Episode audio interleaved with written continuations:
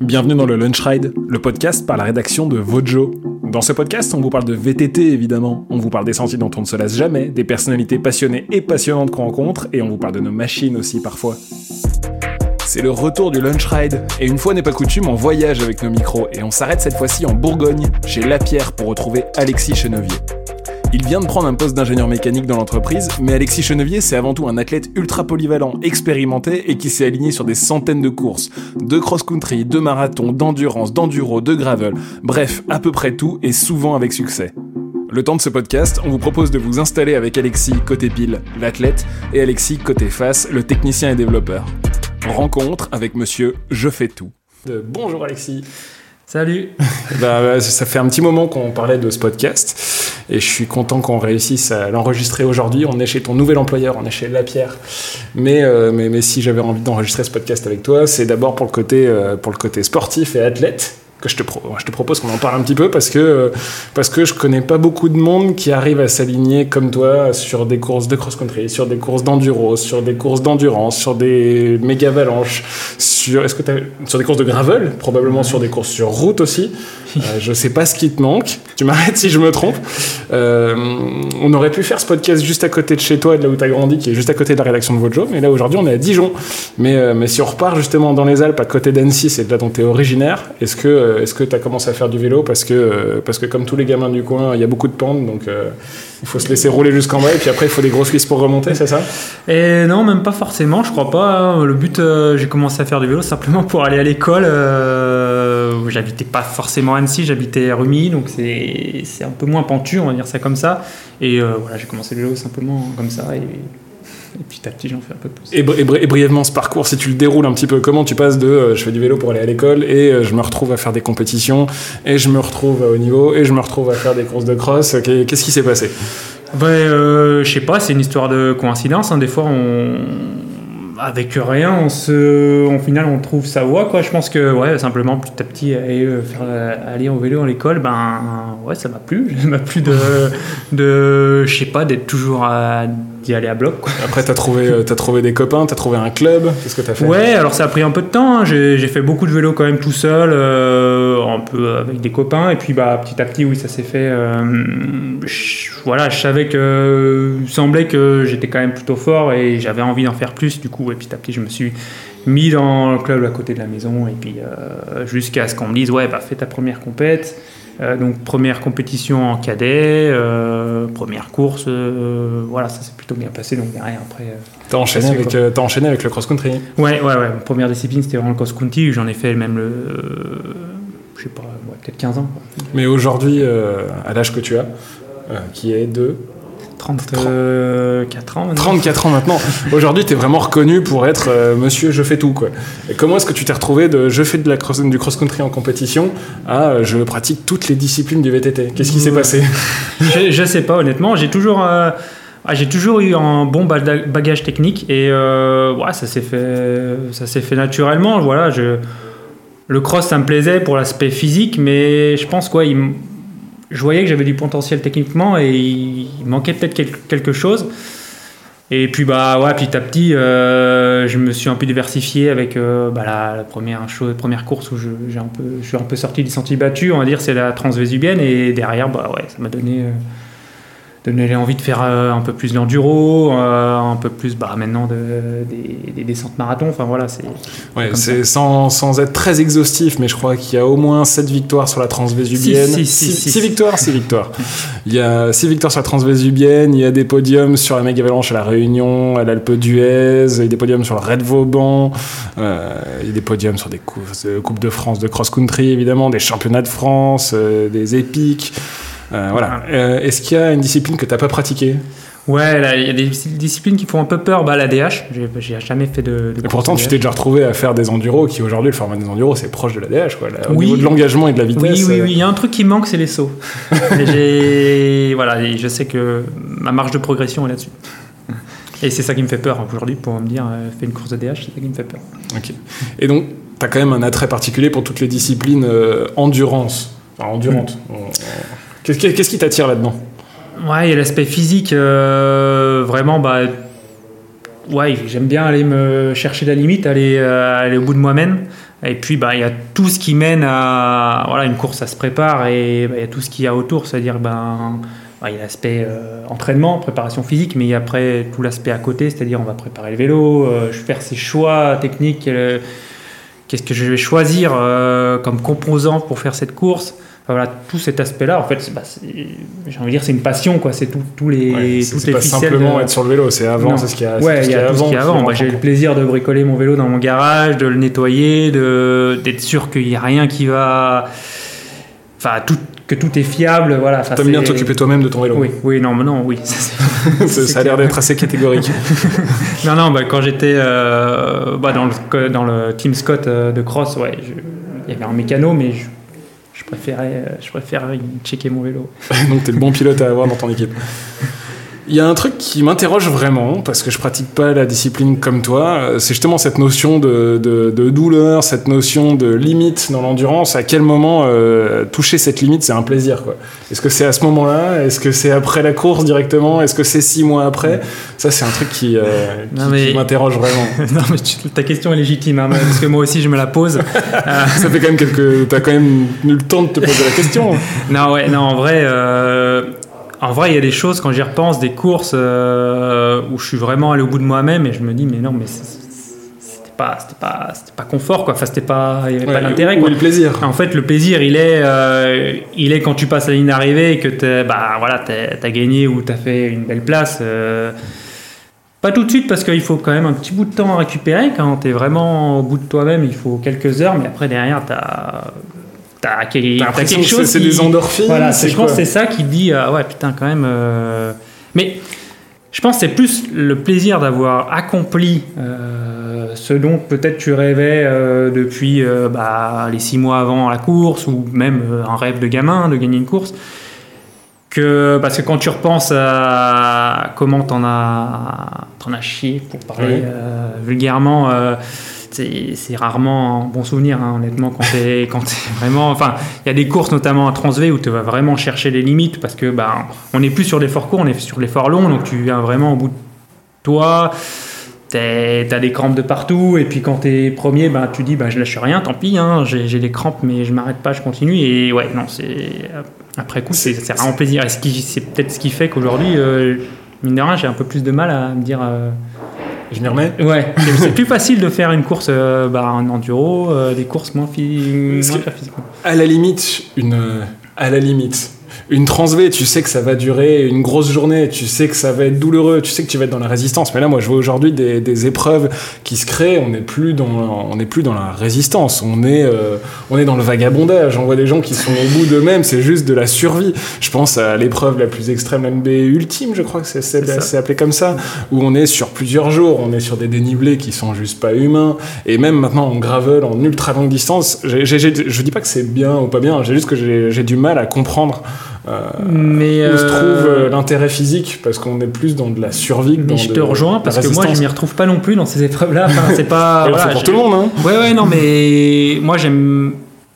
Enfin, après, on est vraiment dans, comme tu l'as dit, on n'est plus du tout dans le même effort, on est dans de la gestion. Euh, c'est même plus. euh, c'est vraiment d'être le plus constant possible sur ces épreuves qui sont ultra longues. Moi, j'en ai jamais fait. hein, voilà, les épreuves les plus longues que j'ai fait, c'est.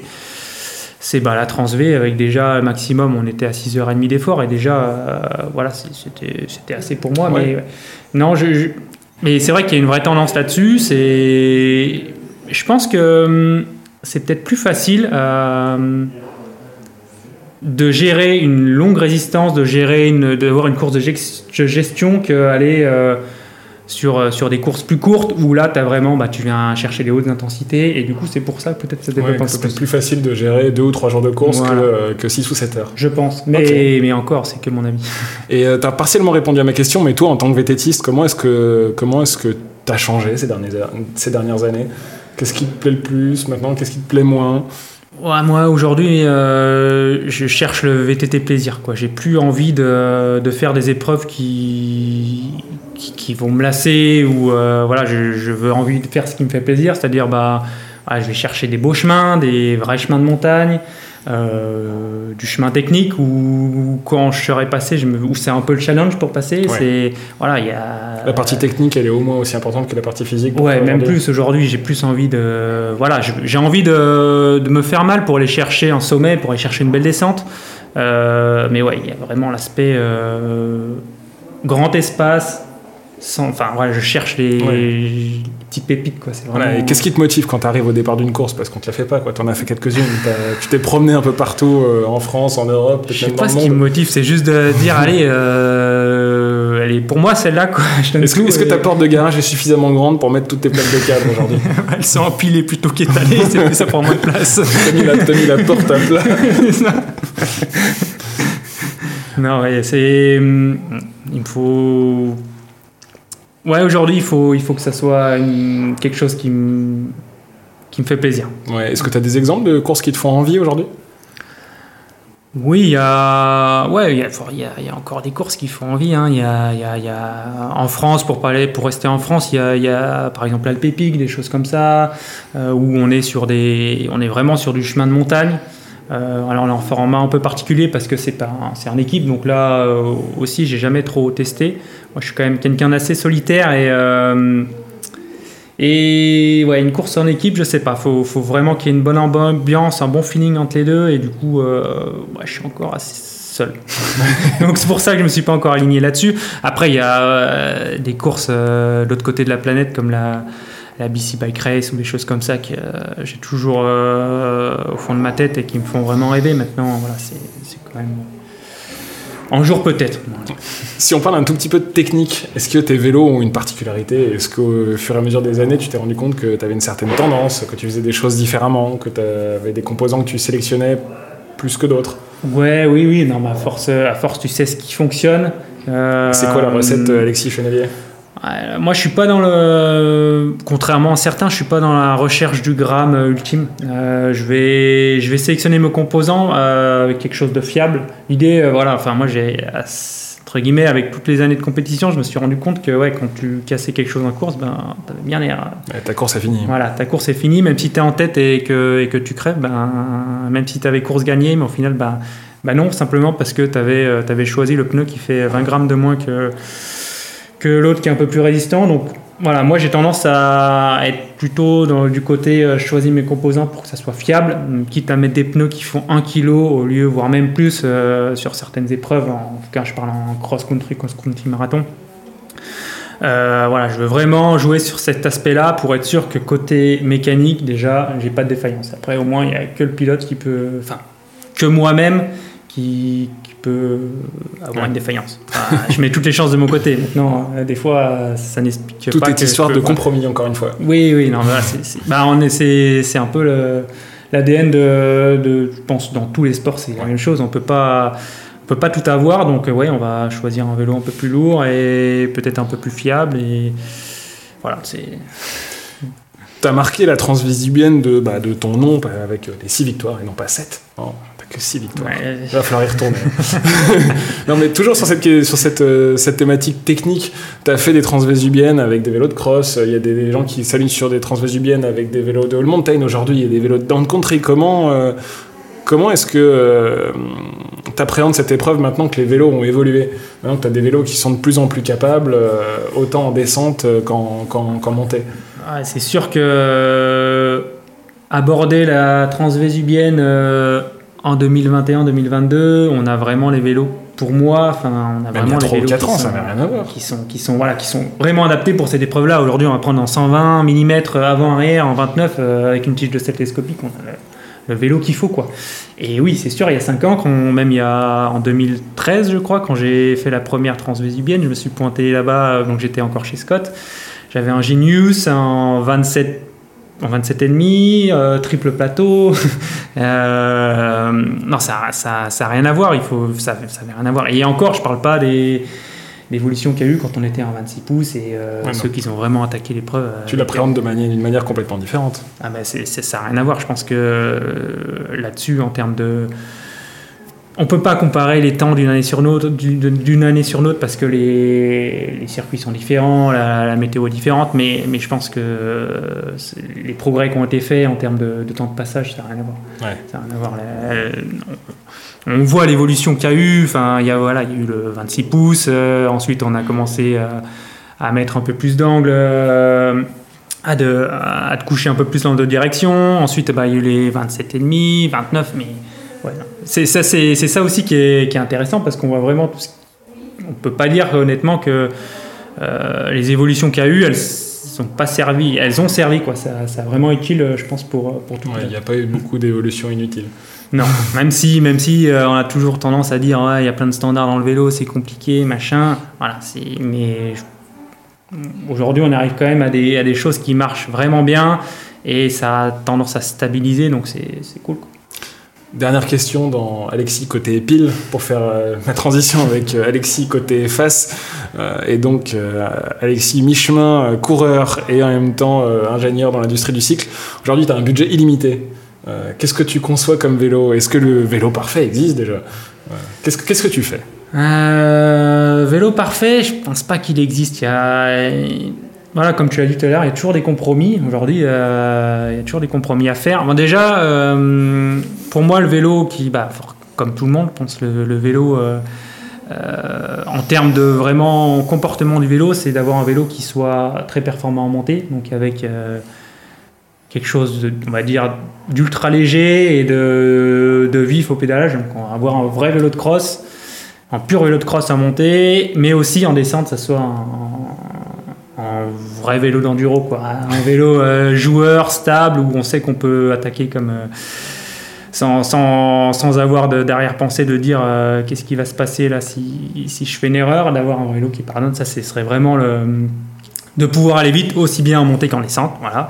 Et puis derrière, bah, il y a l'aspect matériel aujourd'hui pour moi, là où il y a encore de gros progrès à faire, je pense c'est sur les pneumatiques aujourd'hui, sur une transvésubienne même s'il y a plein de choses qui existent, aujourd'hui il y a des mousses, il y a des pneus plus renforcés que les autres, mais toutes, toutes ces combinaisons-là, enfin, sont assez lourdes, du coup ça te plombe le vélo. si au jour on arrive à dire euh, ouais ton pneu là tu peux lui mettre euh, un bar 6, un bar 7, tu peux les faire à transvisibienne, euh, tu peux être sûr que tu peux attaquer comme un pompier et tu crèves pas, ça, ça serait... Ok, donc c'est là où partirait ton budget. Ouais, parce qu'aujourd'hui je suis obligé alors, on est tous différents, hein, mais moi, je suis obligé de gonfler un peu plus pour dire, pour assurer le coup. et du, coup, euh, du coup, forcément, bah, tu perds en, confort, tu perds en grippe. Donc voilà, c'est toutes ces petites choses-là. Mais s'il y avait voilà, un vélo qui hyper polyvalent, aussi bien monté qu'en descente et des pneus robustes, et là, je pense que donc ça, c'était à la fois Alexis côté pile et maintenant surtout côté face parce que tu mènes une double vie. à quel moment est-ce que tu t'es rendu compte que tu devais avoir un vrai métier? Rapidement, malheureusement. C'est un, un, peu euh, peut-être un regret de ne pas avoir euh, sauté le pas juste à la fin de mes études, de dire allez, je prends une année pour... Euh, T'aurais pu le faire, t'avais les performances qui te permettaient. J'aurais pu le faire. Maintenant euh, J'étais aussi, à un moment, j'avais une opportunité d'aller travailler chez, euh, chez Mavic. Et euh, j'ai fait ce choix-là, euh, plutôt que de dire, voilà, j'ai eu, à l'époque, voilà, j'étais jeune et cette opportunité-là, je n'étais pas sûr de l'avoir une deuxième fois, de dire, de me proposer qu'on travaille chez Mavic. Du coup, j'ai, j'ai choisi celle-ci, c'est la, je pense que c'est la solution safe. Maintenant, voilà, ça restera toujours peut-être un petit regret de dire, voilà, n'es pas aller chercher peut-être un an où tu fais que ça, où tu te donnes toutes les chances. Et, euh, parce que voilà, clairement, je me suis arrêté là, où, à la période où j'avais mon meilleur niveau, où euh, l'année d'après, j'ai été capable de gagner euh, une Coupe de France. Enfin, pour moi, ça correspondait à mon meilleur niveau. Et ouais, je me dis, qu'est-ce que finalement ça aurait valu si tu aurais fait toutes les concessions. Maintenant, je suis bien conscient que être athlète de haut niveau, c'est pas facile. Enfin, c'est même pas du tout facile. Donc voilà, c'est Ouais. C'est dur de dire si j'ai fait le bon choix ou pas. En tout cas, voilà, au fond de moi, on a toujours des ça, sert à rien d'en avoir. Et aujourd'hui, j'ai quand même, je suis quand même content de faire ce que je fais. Je travaille dans, dans quelque chose qui me passionne, et euh, ça, ça a quand même pas de prix, quoi. Et justement, pour les gens qui connaissent pas forcément ton parcours ou qui pourraient être intéressés dans un parcours similaire, qu'est-ce que tu as fait chez Mavic? Quel a été ton job? C'était quoi cette histoire? Euh, Bah alors, je suis ça s'est fait progressivement, hein, mais, euh, mais pour résumer un peu mes, mes 9 années chez Mavic, c'était voilà, j'étais au développement donc de roues hein, pendant on va dire 7 ans. Donc c'était vraiment travailler sur les formes des jantes, euh, du calcul euh, simulation numérique, donc on appelle euh, élément fini, pour, pour, pour aller chercher bah, les grammes, pour que, on, bah, encore une histoire de compromis entre le poids, résistance, rendement, tout ça. Donc voilà, c'était vraiment la partie dessin, ce qu'on appelle CAO, donc conception numérique.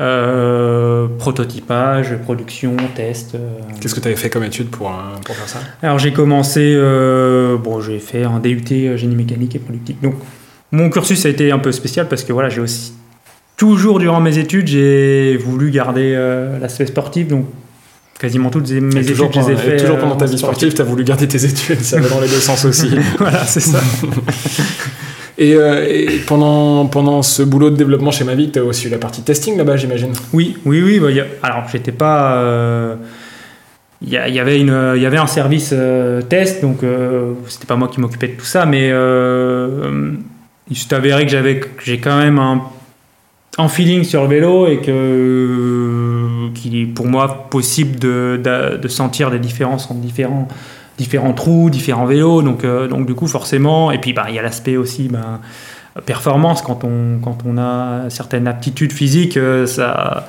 ça nous met tout de suite du bon côté pour, euh, pour être sélectionné pour aller faire ces tests. Donc oui, oui, oui, il y a, y a, vraiment...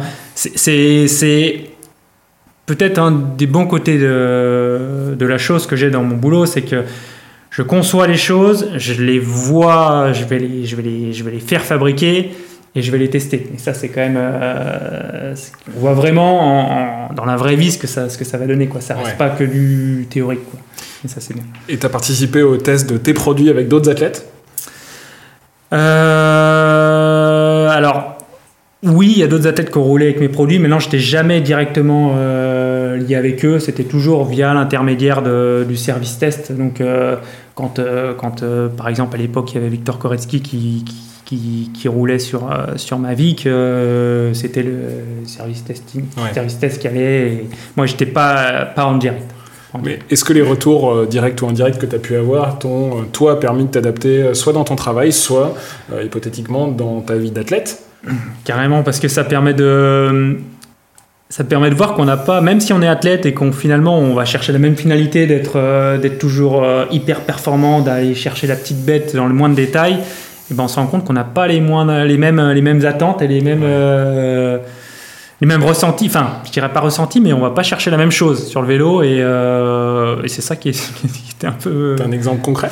euh, Ouais, bah, non, mais oui, des, oui, simplement. Bah, tout à l'heure, on parlait de, de pression, de pneumatique, et ben voilà. Moi, je, je, me rends compte que je suis complètement à contre-courant de certains qui vont justement aller chercher des, des pressions qui sont ultra basses. Euh, et, et, voilà, c'est là où bah, moi, quand je vais tester le produit, je vais lui mettre euh, une certaine pression, et ben un autre athlète, il va lui mettre complètement une autre pression. Du coup, le ressenti de la roue, le ressenti du vélo est complètement différent. Et, euh, et des fois, quand on reste dans tous les curseurs, euh, Exactement, rigidité, mais oui, ça, et du coup, le, le, ressenti, le confort n'est plus le même. ça n'a rien à voir. Et, et des fois, tu restes dans ta petite bulle, tu dis ouais, non, c'est comme ça que peut tester le produit, mais en fait, pas du tout. Le, un autre athlète, une autre personne va, le tester dans une configuration. C'est ça, ça complexifie un peu, le tout.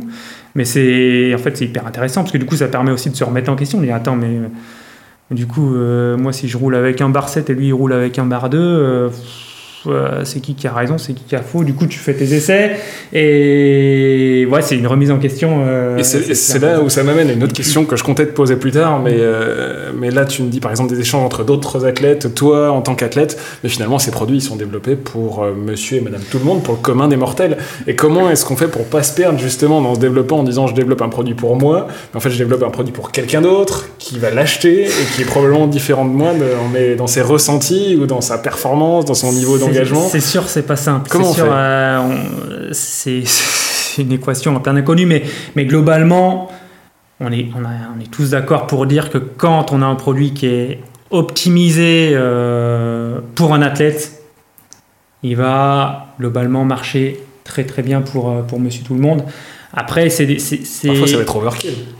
Comment ah, Ça va être un petit peu, un peu too much, quoi. Un peu. Euh, oui, il y a des choses forcément. C'est vrai, que je pense particulièrement à la rigidité de certains cas dans les disciplines gravity, enduro particulièrement. Dans le cross, c'est peut-être un petit peu différent, mais. Euh, mais euh, c'est sûr que il y a certains athlètes, ils vont chercher à avoir plus de rigidité, ils vont demander plus de rigidité sur certains cadres, mais mais euh, on est, enfin, dans tout le team, le team euh, La Pierre en tout cas, euh, j'ai entendu dernier ton, ton, podcast sur Loïc Bruni, ils sont tous à dire que le vélo de série, c'est celui qui roule en compétition. Quoi. Donc au final, ce qu'on va choisir, ce qui, va qui nous semble le mieux et ce qui on va pas pouvoir faire euh, le produit qui réponde à tout prix à l'athlète, euh, alors sauf si on fait de l'unitaire spécialement pour lui, mais, euh, mais ça coûte tellement cher qu'on le fait rarement. Du coup, on va chercher, voilà, des fois on va lui dire non à la tête, écoute, ton ressenti il est bien, mais quand même qu'on reste sur quelque chose de réalisable. Ouais, c'est même nous de chez Vojo, c'est intéressant quand on met les, nos vélos dans les mains de, bah, d'athlètes, euh, des vélos de test ou des vélos qu'eux-mêmes roulent, on va avoir des retours qui seront parfois pas du tout exploitables pour nous parce qu'ils vont avoir des retours qui sont complètement en décalage par rapport à, à, la pratique de, beaucoup de gens. Bah, c'est sûr que les athlètes, ils vont, ils vont à la limite du produit, ils vont tester le produit, euh, bah, déjà ils vont passer peut-être 2-3 euh, heures par jour sur leur vélo, voire si ce n'est pas plus. Euh, alors que ben, nous, on va en passer déjà moins. Euh, donc ils font vraiment corps avec la machine, ils vont chercher les limites du, produit. Donc ouais, c'est sûr qu'il faut, mais il faut, voilà, c'est super intéressant d'avoir le ressenti des athlètes. Maintenant, il faut déjà des fois prendre du recul et dire attends, oui, ok, euh, il a ce ressenti là, mais dans quelles conditions, comment il l'a fait, et finalement, dans la vraie vie du vélo, ça va arriver combien de fois? C'est encore une fois un compromis. Aujourd'hui, on est à Dijon, on est chez La Pierre, c'est ton nouvel employeur. Euh, raconte-moi ce que tu fais ici, raconte-moi ce qu'on ce que tu fais là. Euh, ouais, ouais, nouvel employeur, ça fait maintenant moi un an, un an, un an et demi quasiment, donc, euh, donc plus tout à fait nouveau. Hein. donc, bah, pour finir un peu mon cursus chez Mavic, les deux dernières années, j'ai travaillé sur le développement d'un vélo, c'est resté un peu secret parce que ça n'a jamais vu le jour, mais euh, voilà, Mavic avait en tête euh, sur la fin de, de développer des vélos de route. ce que j'avais entendu, je savais pas que c'était euh, voilà, qu'on pouvait en parler. De, des vélos de route, le but c'était de faire du vélo de route premium, hein, ultime, ultra light.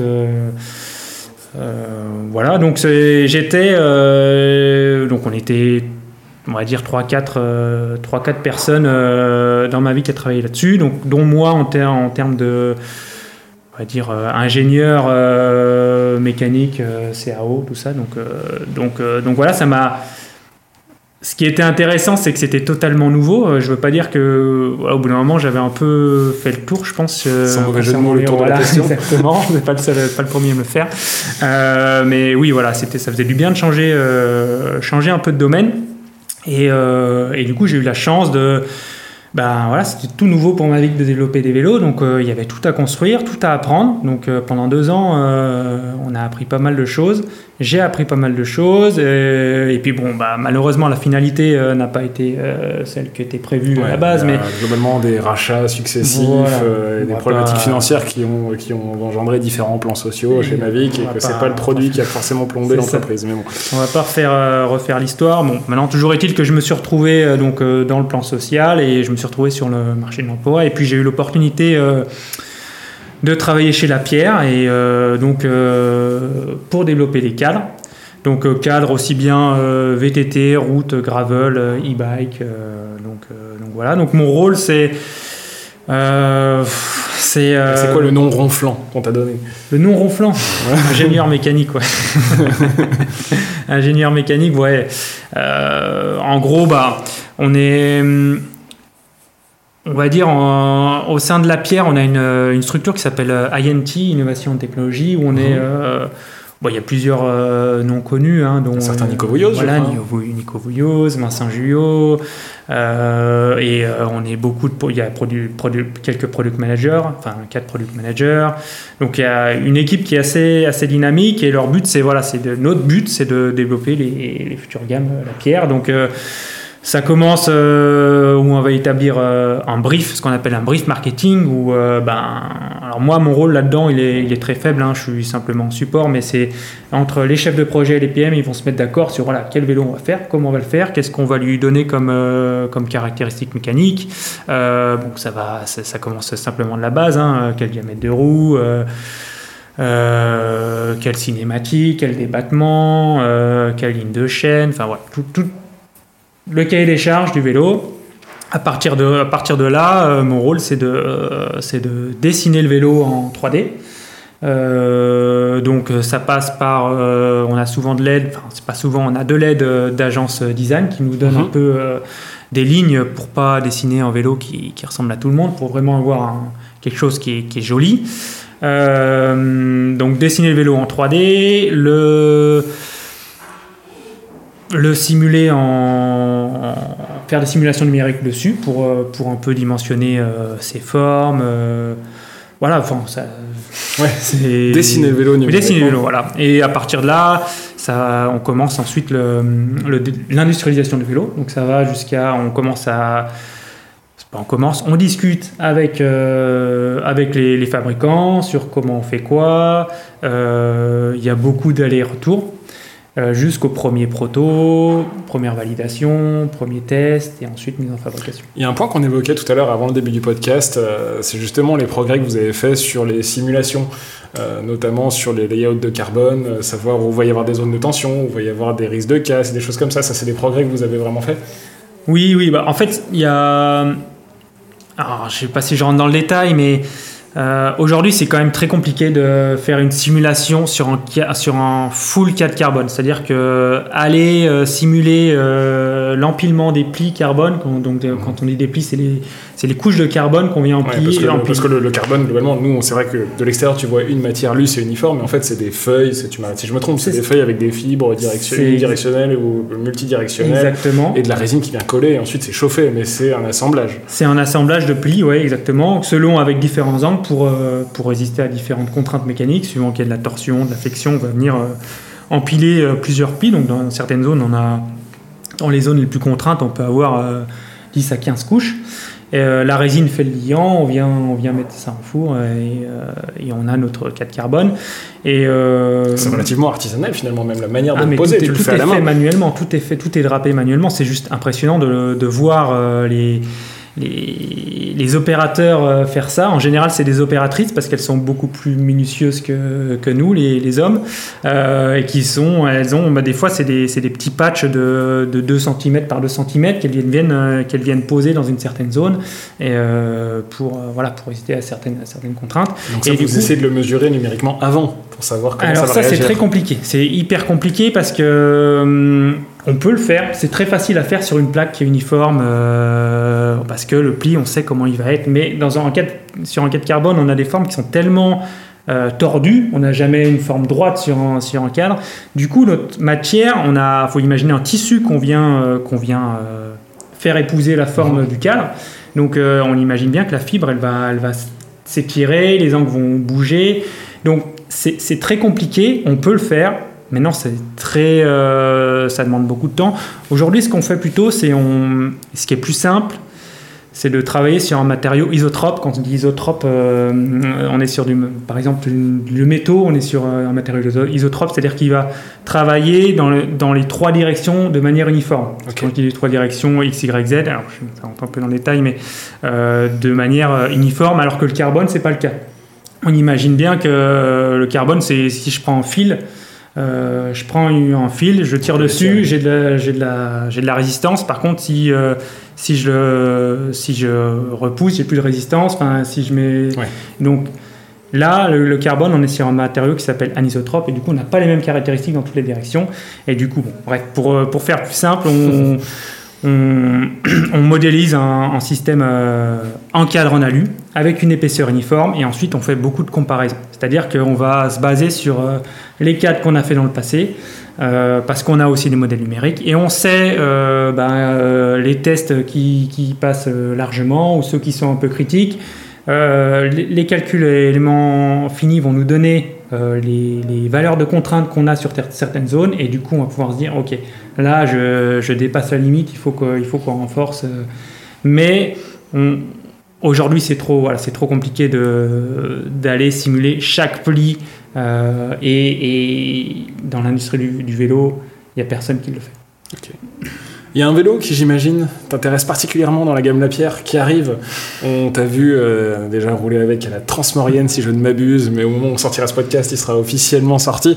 C'est le Lapierre XR, qui, donc, qui est le futur vélo de cross-country de Lapierre. Est-ce que tu peux m'en dire deux mots? Oui, bah oui, sup- ouais, forcément. C'est un vélo retour que- attendu quand même. Hein Oui, oui, oui, non. on- C'est c'est pas. C'est c'est clair qu'on avait. La pierre avait des, un manque euh, dans, dans- dans cette gamme-là de vélos. Donc là, c'est c'est- c'est vraiment cool d'a- d'arriver à sortir ce vélo-là. Euh, ouais, moi, il me, pla- il me plaît particulièrement parce que c'est le genre de vélo que, que je prends plaisir à rouler parce que ça monte super bien et ça descend super bien. Euh, donc, ouais. ouais. Et donc toi, dans le, le montage Alexis Chenevier, ça sera sur un modèle avec un petit peu plus de débattement qui s'appelle comment? Euh, le marathon. Ouais, C'est un le ouais, ICR marathon. donc il y a une fourche de combien de débattements que... Donc on est, en- on est sur du 120 mm à l'avant, euh, en débattement de 110 mm à l'arrière. Euh, ouais, voilà, le- une, une tige de style télescopique. Non, typiquement le, le vélo qui me plaît bien pour, euh, pour faire des épreuves euh, ouais, typées, typées marathon engagé, on va dire ça comme ça. Eh ben, on va voir ça, on va voir ça juste demain après avoir enregistré ce podcast. Euh, on va aller prendre en main ce nouveau vélo et puis euh, et puis attention moment promo, vous pouvez aller découvrir notre prise en main sur watchmac.com et c'est le moment pour moi de te remercier Alexis. Ben, merci à toi. Le Lunch Ride, c'est terminé pour aujourd'hui. Merci de nous avoir écoutés. Si ça vous a plu, n'hésitez pas à nous le dire, à noter ce podcast et à le partager. Vous pouvez retrouver tout le travail de la rédaction sur votejemac.com, au format papier sur Vojo Magazine et évidemment sur les réseaux sociaux. À bientôt pour de nouveaux Lunch Rides.